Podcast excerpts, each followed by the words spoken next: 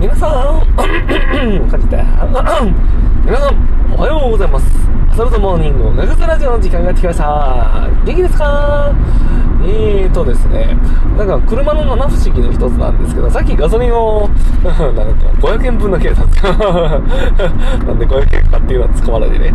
えーとね、で、入れたら、あの、アナログのやつだったら、あの、まあ、500円分でも多分、あの、数値上がると思うんです。よ。あの、ターがね、あの、ガソリンの。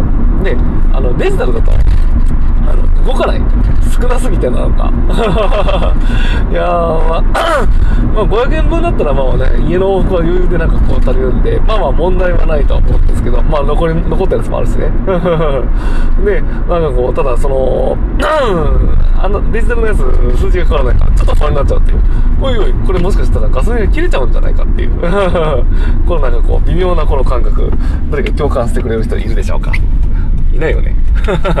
まあそんなことで今日も頑張っていきましょう。えーとですね、早速ですが、えーと、梅雨始まりましたね。うん、まあまあ前から始まってるんだと思うんですけど、いやー、どうなんですかね。あの、県によって梅雨のこのなんかこう感覚って変わるのかな。なんていうかこう、関東にいた頃はすごい梅雨入ったらもう毎日が雨だったような気が、気が、気が記憶違いですけど、あるんですよね。でも、我が県は、割と、梅雨前半降らなかったりするんですよ。なんか、梅雨入りしても、結構なんか例年なんじゃないかな。なんかこう、場所によってなんていうかこう、梅雨でもなんかこう、降ったり降らなかったりする地域とかあったりするのかな、と思ったり。あのね、日本海側とかね、梅雨関係なく、やっぱ、あれなんですよね、すごい雨ばかり。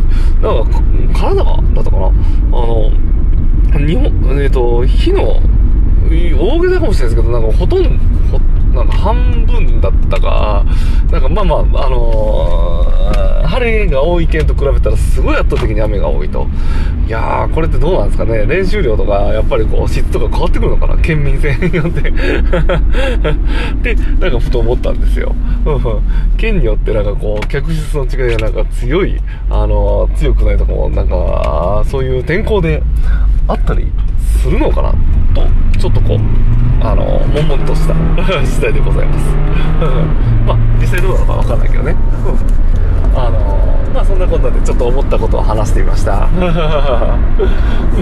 えっと、まあそんなことでね、あの、まあ今日ちょっとなんか雨で、まあ走れなかったりして、なんか悶々とする方も多いと思うんですけど、まあまあ楽しんでいきましょう。